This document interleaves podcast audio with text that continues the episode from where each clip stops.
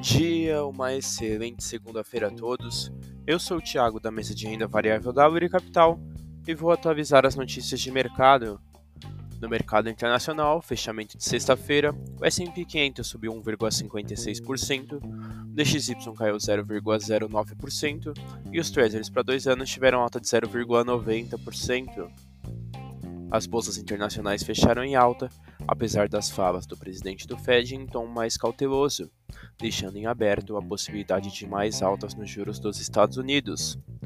Indicadores de inflação desta semana serão importantes para os rumos da política monetária norte-americana.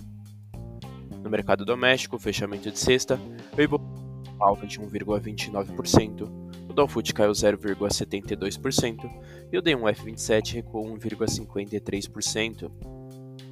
A bolsa doméstica fechou em alta, acompanhando o otimismo do cenário internacional, com a alta das commodities favorecendo empresas como a Vale e a boa repercussão sobre o IPCA, que apresentou números abaixo da expectativa do mercado. Indicadores para o mercado doméstico no dia de hoje, apenas o boletim Focus, que sai às 8h30 da manhã. E no radar doméstico, manter atenção com as discussões em Brasília, com foco na meta fiscal. Essas foram as notícias de hoje. Desejo a todos ótimos negócios.